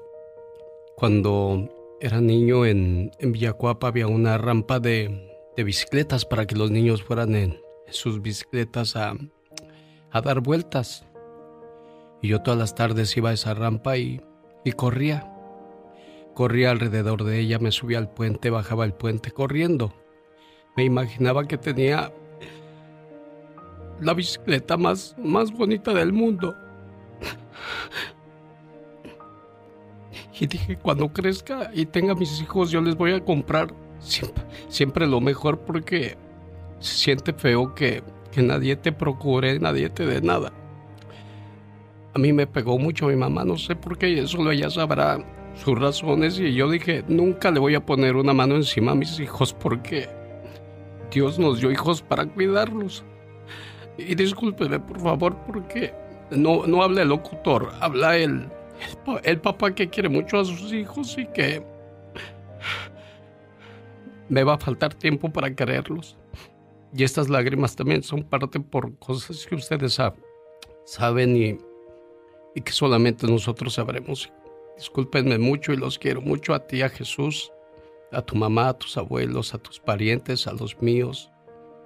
Y espero que algún día cuando me vaya les quede ese bonito recuerdo que vine a hacer algo por, por todos ustedes y por la gente que me rodeó. Gracias, Omar. Gracias.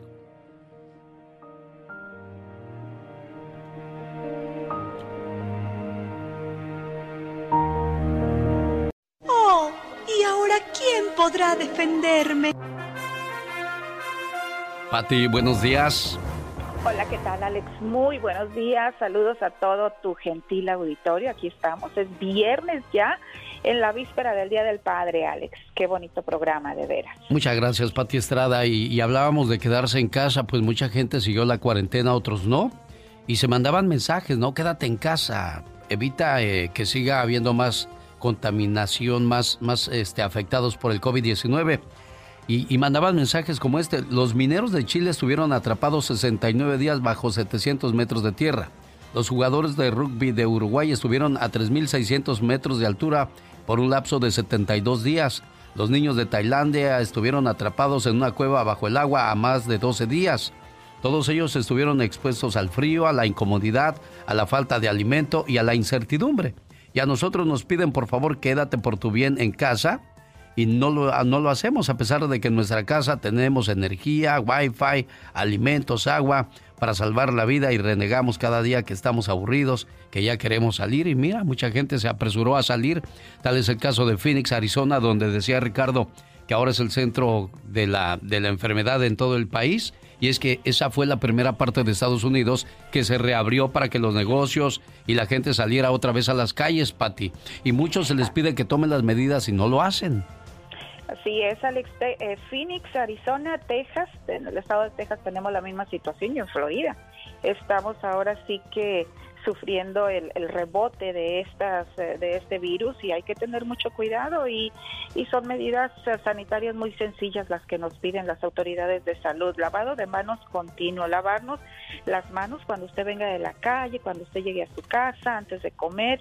No se toque eh, las, la, la, cara si anda en la calle porque puede tomar una superficie donde alguien más con, con el virus la haya contaminado. Entonces evite tocarse la cara lávese las manos muy muy bien, use cubrebocas y este pues cuídese mucho y esté en casita y además vivimos en un gobierno Alex en donde eh, la generosidad de, de las autoridades de las organizaciones como el Banco de Alimentos, las iglesias y otros organismos y fines de lucro se han movilizado para proveer alimentos a todas las personas que pues han estado pasando muy mal, que no están yendo a trabajar y que no tienen comida. Afortunadamente aquí hay organizaciones que sí trabajan y sí se dedican a entregar alimentos. Oye, Pati, pero, pero, pero también, ¿cuánto tiempo más va a pasar para que todo esto se normalice? O sea, también es agobiante estar en casa, ver cómo los biles se van acumulando, ver cómo hay que pagar la renta y no hay dinero, también eso provoca pues que uno desesperadamente salga y como han dicho muchas personas, sí, quédate en casa. Tú como lo tienes todo, te es fácil decir, no trabajes, no hagas esto y no es fácil, Pati Estrada. No es fácil y lo decía mucha gente en las redes sociales, cuando unos artistas eh, publicaban sus fotos en sus redes sociales del encierro que estaban teniendo en sus mansiones y decían, claro, y decían, vamos en el mismo barco, quédate en casa. No, estamos en el mismo mar, pero en diferentes barcos y esa es la situación que están sufriendo muchas personas. Yo veía la gente, pues todas las principales celebridades ahí publicando fotos, tranquilo, quédate en casa desde su área del jardín maravilloso, mientras quien lo estaba viendo, pues en un cuartito 4x4 y dices tú, pues espérate, la situación no es la misma. Sin embargo, si queremos estar bien con salud, cualquiera que sea nuestra situación financiera, Alex, y, y ahí está el pedido a Dios, que no te falte salud, casa y alimento. Eh, es muy bonito decir quédate en casa, pero pues sí, quienes la estamos pasando, y me incluyo muy, muy lamentablemente, porque como tú lo sabes, yo rento un cuarto, o sea, yo no vivo en una casa. Sí, la, gente piensa que nosotros lo tenemos todo, Pati, porque salimos en radio, uy, esos ni sufren, ni se acongojan, ganan bien, viven bien, cuernos.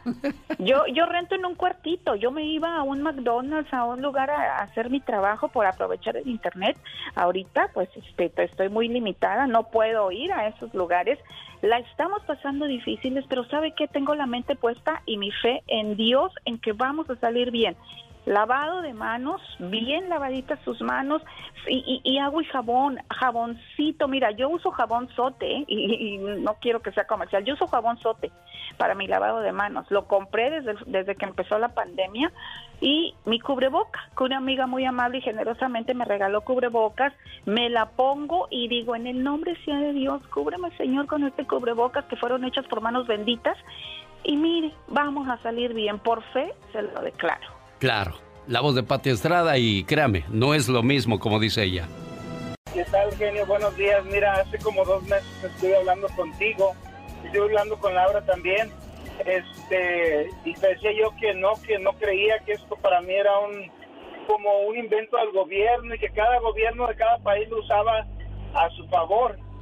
Este, le platicaba a Laura que ah, hace tiempo mi suegro se enfermó del COVID Ah, y es más, inclusive ese día que yo te llamé, cuando terminé de colgar, un amigo que me que te escucha también me habló y me dijo, hey, tienes que creer, a mi yerno le acaba de dar. Y yo seguía sin creer. Hasta ahora, hace poco, hace como un mes, mes y medio, le dio a mi suegro. El COVID se puso muy malo, casi no la libraba. Su hija es enfermera, estuvo, pero no estuvo a cargo de ella porque ella está en el departamento de maternidad pero mi suegro pues estuvo más o menos ah, al contacto con mi con mi cuñada, su hija, y, y ella era la que estaba más al pendiente de su salud, porque era la que estaba en el hospital. Entonces, ah, pero le platico a Laura que el viernes pasado murió otro familiar de mi señora, que es una prima de ella, murió en Ciudad Obregón del COVID-19. La verdad que ahora lo vemos bien cerquitas y le platico también a Laura que hace tres días en la compañía donde yo trabajo salió un caso y nos cerraron la compañía y nos mandaron a hacer el test a todos. Eh, afortunadamente yo estoy negativo, pero hubo 10 compañeros que están positivos, que ya los mandaron a, su casa a, enfrentar la, la, enfermedad esta. Entonces, este, eh, ya, ya desinfectaron la compañía, ya estamos regresando otra vez a trabajar, pero sí es bien difícil, no la cree uno la verdad yo le digo a la gente que se cuide. mientras nosotros no hagamos conciencia, esa conciencia de estar ah, encerrados o, en la cuarentena, no, no encerrados, pero hacerlo, salir a lo más básico, cuidarnos, porque ahorita aquí en Arizona se está haciendo ya casi el epicentro de, la, de la enfermedad.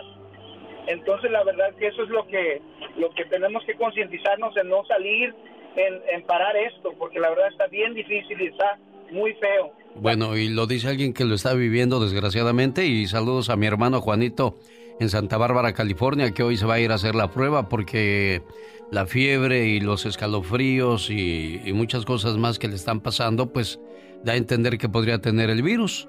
Y desgraciadamente su suegra también el día de ayer les comunicaron que murió de esa enfermedad. De Ricardo de Phoenix, caray, bueno, pues qué, qué situación como la suya la están viviendo muchas personas también. Ya viene la voz de Patti Estrada en esta su radio. El genio Lucas.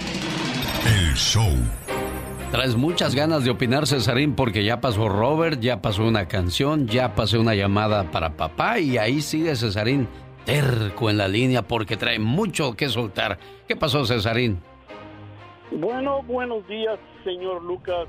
Buenos días. Número, número uno, quiero uh, darle gracias a la vida porque lo puedo escuchar y por ser un buen ejemplo de padre, porque lo he oído llorar cuando haya querido llorar por sus hijos. Y ah, es un buen ejemplo para mí. Yo a los 14 años me quedé sin mamá y sin papá, ah, me quedé con mi abuela, mi abuela se murió y nunca, nunca, nunca me metí en drogas, nunca me metí en nada. Y yo decía cómo voy a hacer en la vida y ahora yo he comprado como casi ocho casas, tengo mi, mi casa, mi rancho donde voy a pasear y todo eso. Y yo no sé ni cómo lo he hecho, pero yo le escogí a Dios como papá, a Jesús como hermano y a la madre, madre Virgen de Guadalupe como mi mamá. Y yo siento que ellos me han protegido y por eso a, a mi Dios Todopoderoso quiero desearle feliz Día del Padre. Oiga, Cesarín, qué bonito. Fíjese que entonces tenemos algo en común porque cuando yo salí de mi tierra le dije a, a mi Dios, ahora tú eres mi papá y tú, Virgencita de Guadalupe, como me decía mi, mi abuelita asista, cúbreme con tu manto sagrado por donde quiera que ande.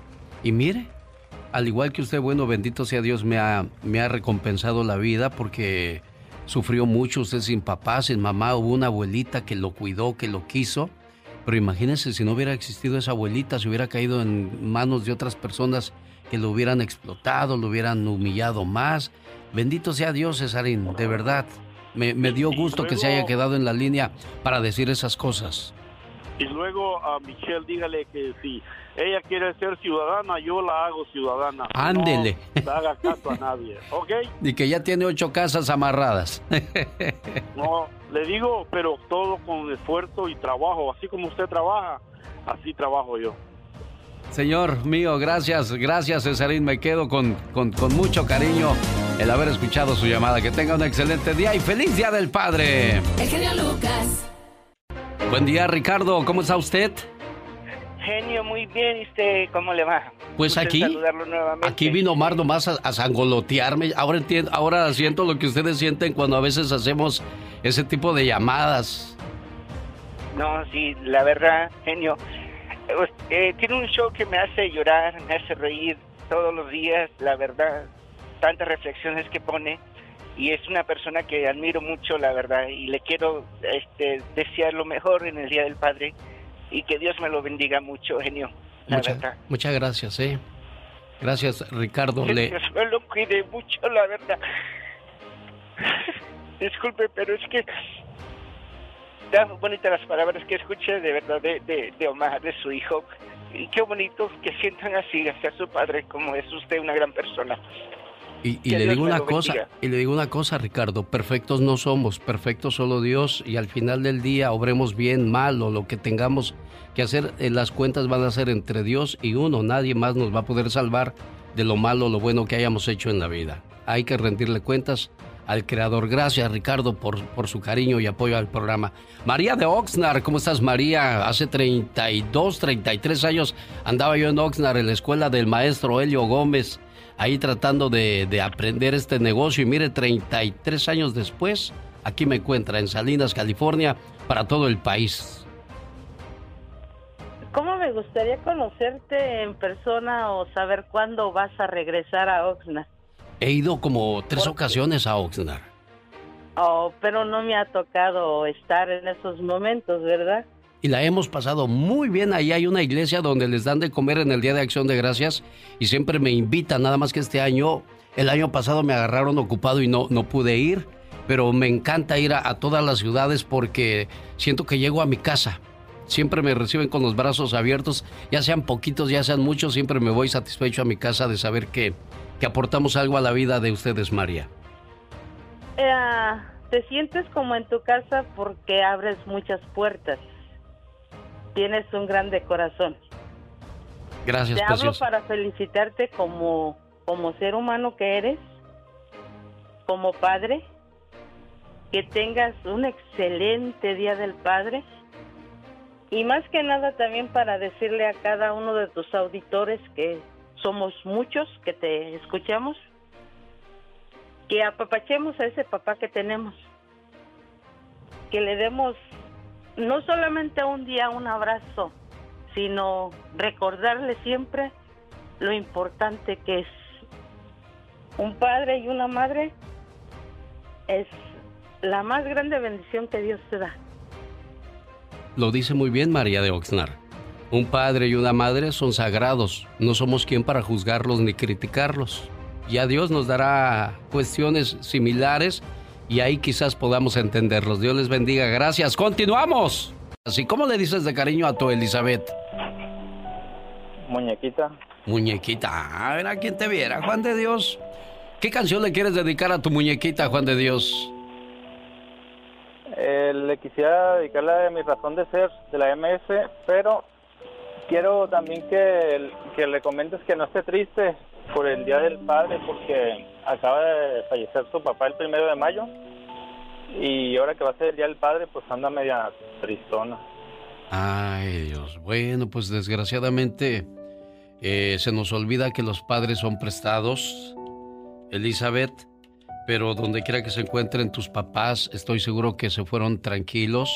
Nadie se quiere ir de esta vida, créemelo, nadie, nadie se quiere ir de esta vida, pero pues algún día Diosito nos va a mandar a rendir cuentas y es ahí donde yo les recuerdo a aquellas personas de que los padres son prestados y tenemos que aprovecharlos mientras estén con nosotros.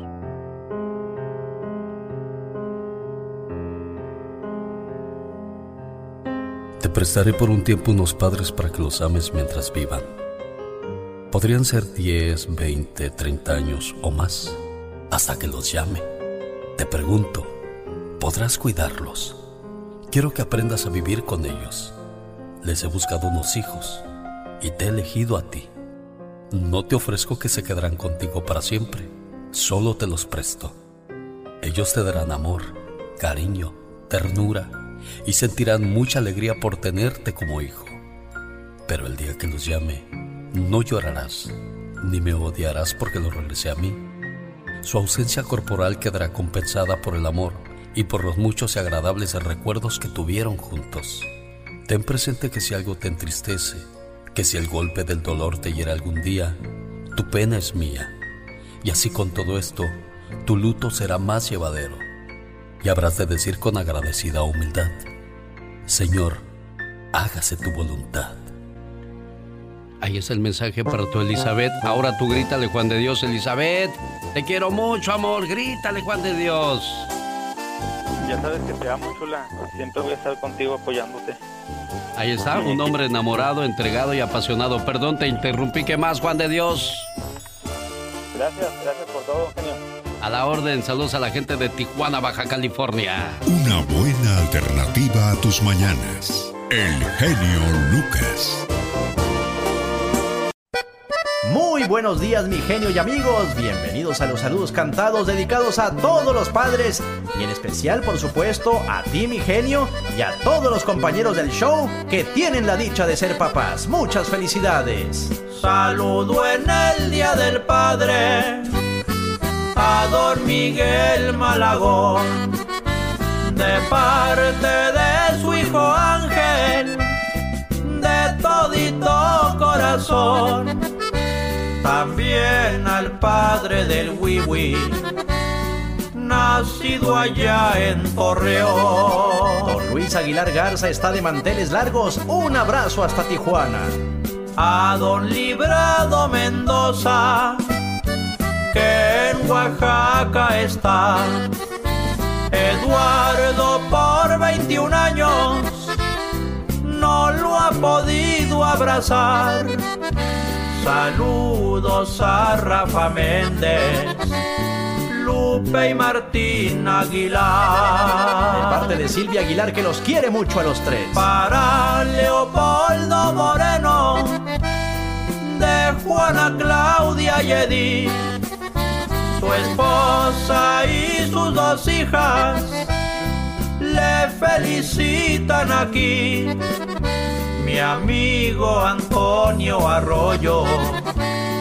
Que los cumpla muy feliz. 70 años cumpliendo ya de parte de su esposa Rosita. Don Rafa Rocha Fernández, que vive allá en Michoacán. De parte de su hijo Pepe, le dedica con lealtad Agustín Mota, de cumpleaños está. Felicidades a Becky Ángel, también cumpliendo 70 años, al igual que nuestro amigo Antonio Arroyo. Manuel Celis y Josefina Gastelum cumpliendo 60 años de feliz vida matrimonial. Partiendo su pastel también María de Lourdes López Díaz, quien a su vez le manda saludos a su señor padre, don Rogelio López, que se encuentra un poco delicado de salud ahí en Ciudad Juárez. No se me desanime, don Rogelio, ánimo. Y a don Martín Pérez, que ya está y está encantado con su nieta. ¡Qué bonito! Sígame en Instagram, estoy como Gastón Mascareñas y escríbame a mi Twitter, arroba canción de Gastón. Un saludo para la gente que anda moviendo las carnes desde muy temprano. Saludos a Sonia Castro de Fullerton. Su amiga Marta le desea feliz cumpleaños. Sonia, que cumplas muchos años más y que te la pases feliz. Saludos a Evangelina Gómez de Poundale de parte de su esposo Rubén, escuchando el show más familiar desde muy tempranito. El genio Lucas. El show. En Tijuana, Baja California, también nos escuchamos amigos de Ciudad Juárez gente de Tamaulipas, amigos de Sonora, aquí estoy a sus órdenes. Hay un número de teléfono que usted puede marcar y también con todo el gusto del mundo le vamos a atender. ¿Cuál es ese número? Ahora se lo digo porque antes quiero escuchar la voz de mi amiga Teresa Molina de Tijuana. Hola Tere, buenos días, ¿cómo estás, preciosa? Buenos días, señor Lucas. Es una bendición escucharlo. Eso todos los y a usted en especial. ¿Qué, qué tienes, Muchas Tere? felicidades. ¿Por qué amaneciste con mucho sentimiento, amor? Me han pasado muchas cosas, muchas, muchas cosas. Toda, toda mi vida he sufrido mucho y es, esta vez me han pasado tantas cosas. Yo te- tengo tengo 70 años, se- 70 o 71, pero esos tengo. Y yo vivo sola, tengo, yo tengo más de más de unos mm, 20 años de vivir solita, solita, yo aquí en mi casa, gracias a Dios. Este, y mis hijos, mis hijos están en el otro lado. Ell- Ellos mm, son ilegales, no no tienen papeles. eh. Pues ah, solamente dos de ellos, ellos son los que me, me escriben, me llaman, me ayudan. Yo no, yo no quisiera morirme sin volverlos a ver, yo quisiera volver a verlos. ¿Cómo se llaman tus hijos, amor? Mis hijos, ell- ellos se llaman, una se llama Marisela, la otra se llama Patricia, o uno se llama Porfirio y el otro se llama Leo, Leonardo. Caray, qué, qué difícil situación como mamá. 20 años sin, sin ver a, a tus hijos, 20 años de vivir en la soledad y tantos problemas. Dices que te han pasado muchas cosas. Cuéntame una de ellas, por favor, Tere. Muchas, muchas cosas, muchísimas cosas me han pasado, pero estoy con vida. Es- este- he, estado, he estado un poco mal de salud, pero estoy con vida. Y, pero muchas, muchas cosas. Por ¿Qué la- te, qué la te motivó? que- Ajá. Sí, Sí, la última, ¿qué, qué fue? La última que me acaba de pasar es que a una, una nieta mía la deportaron. Yo la tuve aquí, la, la he ayudado, la, ya tiene dos años, yo la tuve aquí conmigo un año, más, una, como año y medio, pero ella hacía muchas cosas, muchas cosas feas que a mí no me gustaban. Y entonces es- salimos mal y ya se fue. Pero luego salió embarazada y andaba muy mal, andaba en la calle que y no tenía ni para comer y andaba muy mala. Cuando cuando salió embarazada vivía con un muchacho pero ese muchacho pues no no la verdad que no la no la ayudaba no la sacaba como como para ayudarla y ella estando embarazada yo la yo la ayudé y, y volvimos uh, la acompañé la acompañé hasta que se alivió del bebé Sí. y, y yo, el bebé nació un poquito mal, se quedó internado 10 días y yo todos los días iba a verlo, todos los días iba, pues no me dejaban entrar a verlo, ella ella también entraba, pero yo le llevaba lo que ocupaba el bebé, yo le llevaba sus pañales, su leche, su lo que él ocupaba, agua, ropa, ropita, y ella entraba y se la dejaba y a los 10 días me lo entregaron. A los 10 días me lo traje, me lo traje para, me los traje a los dos. Sí. Y, y ella, y ella nomás duró tres días aquí y se regresó con el muchacho. Y otra vez a la misma vida. Desgraciadamente hay mucha gente que no entiende, Teresita Molina de Tijuana. ¿Qué te motivó a llamar esta mañana al programa, Teresa? ¿Cuál es el motivo de tu llamada? ¿Tere? Tere. Caray, ya, ya no la escucho. Tere dice que pues le gustaría que el señor que acaba de salir, que habló de, de Michelle, pues si le pudiera llamar para platicar con él. Aquí tengo el teléfono de Tere Molina, pero pues el teléfono de- del radio escucha no, no lo anoté ni se lo pedimos absolutamente para nada. Pero si él está escuchando y le gustaría platicar con la señora Teresa Molina de Tijuana, de 70 años de edad, este, pues aquí, aquí tenemos el número a sus órdenes. Si nos escucha del otro lado de la frontera, este es mi teléfono. 01800 681 8177. 01800 681 8177. El show.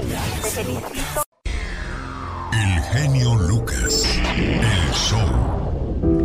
Qué bonito que le escriban mucho al señor Gastón Mascareñas y él corresponde así, haciéndolo de una manera muy original. Es diabético. Es ciego. Está cojo, le quitaron una pierna. Sufre de vértigo. Y para acabarla de amolar no le habla a ninguno de sus hijos porque pues de seguro no les manda nada y como no les manda nada pues no existe. Porque estoy seguro que si les mandaras, aunque sea unos 10, 20 dólares, tendrías una llamada el día de el día domingo donde te dijeran, papá, te queremos mucho, te extrañamos mucho, pero se olvidaron de ti desde hace cuánto tiempo tus hijos, Roberto. Bueno, pues desde el día en que se casó mi mujer, porque yo pues yo vine para acá para regresarme en dos años, pero como ya no regresé, pues se casó y se me, me incomunicó con los muchachos. No volviste a saber de ellos. Ya no, ya no volví a saber de ellos. La diabetes te hizo que perdieras la vista. Y luego esa misma enfermedad te hace perder una pierna. Y ahora sufres de vértigo. ¿Qué es vértigo, Roberto? Pues, pues es algo horrible si sientes que te vas como en un pozo sin fin y sientes horrible y al según es porque no puede uno dormir y la verdad sí es cierto. Yo a veces me amanezco un caro porque no puedo dormir. Eh, he comprado pastillas de esas de- que venden eh, naturales, pero no, no me hacen nada, de verdad.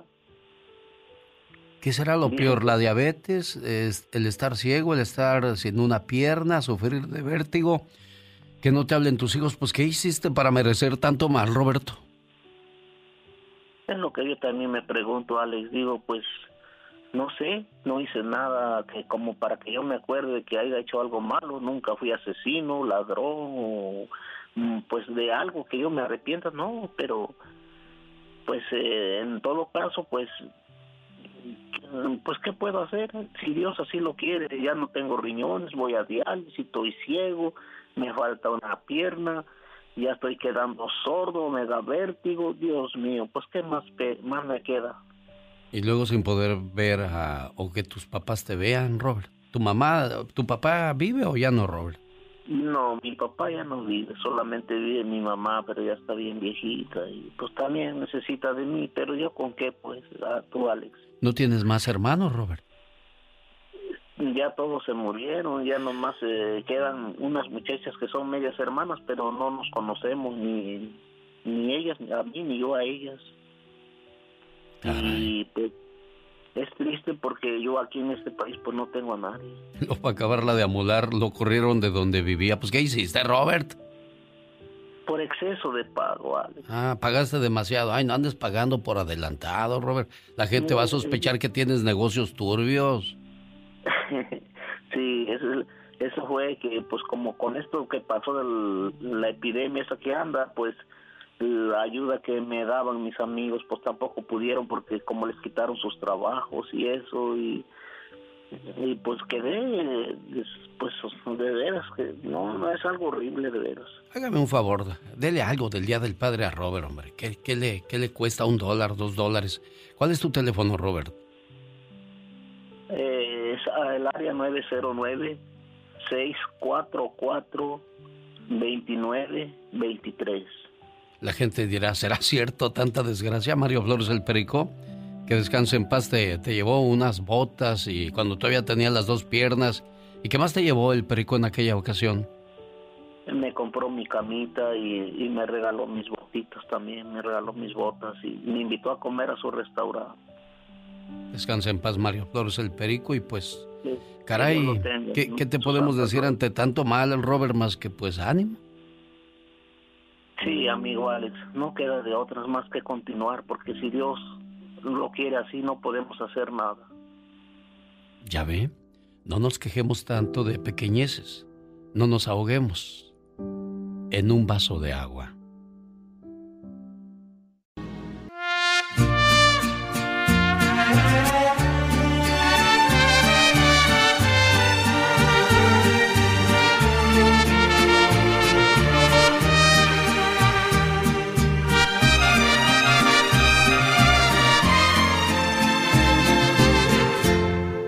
Poco a poco te me vas sin que pueda yo hacer nada. El tiempo no perdona y se va igual que la aurora. Poco a poco te me vas y miro pasar el tiempo y por más que yo lo intento, no he podido detenerlo.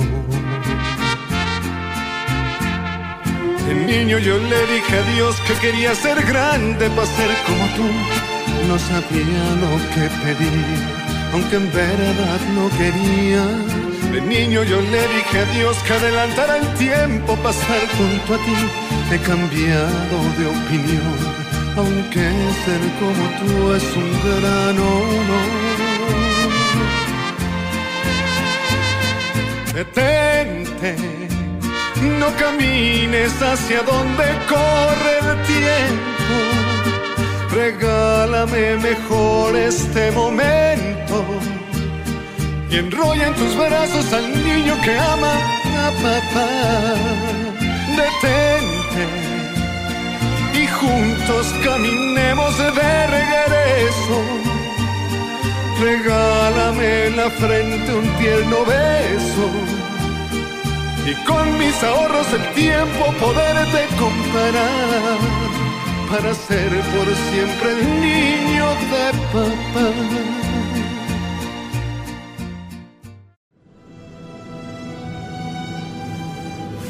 El otro día iba con mi padre. Él iba manejando y de repente puse atención a sus brazos. Sus brazos que ya no son los mismos que cuando él tenía 40. Ahora son más débiles, flácidos, frágiles y cansados.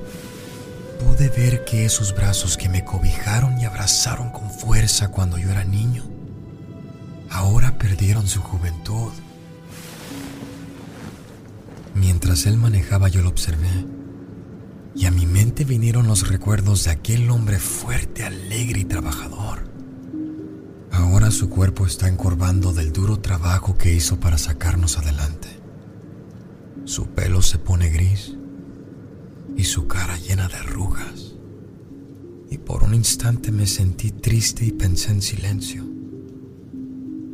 Mi padre se me hizo viejo y ni cuenta me di. Miré, le tomé su brazo y le dije, gracias papá por todo lo que hiciste por tu familia.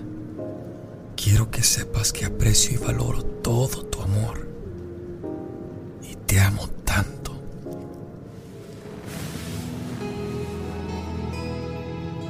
Mi padre no pudo hablar. Se puso sentimental. Miré que de sus ojos cayeron lágrimas, pero lágrimas de alegría al escuchar lo que nunca había dicho.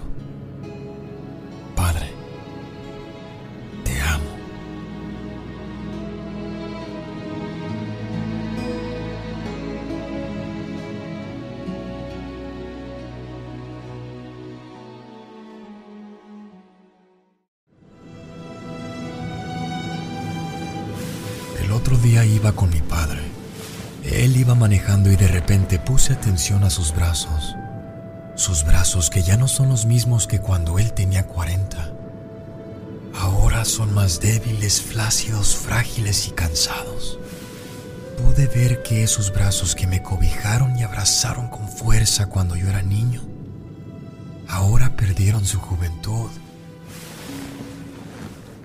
Mientras él manejaba yo lo observé y a mi mente vinieron los recuerdos de aquel hombre fuerte, alegre y trabajador. Ahora su cuerpo está encorvando del duro trabajo que hizo para sacarnos adelante. Su pelo se pone gris y su cara llena de arrugas. Y por un instante me sentí triste y pensé en silencio. Mi padre se me hizo viejo y ni cuenta me. Lo miré, le tomé su brazo y le dije, gracias papá por todo lo que hiciste por tu familia. Quiero que sepas que aprecio y valoro todo tu amor. Y te amo tanto.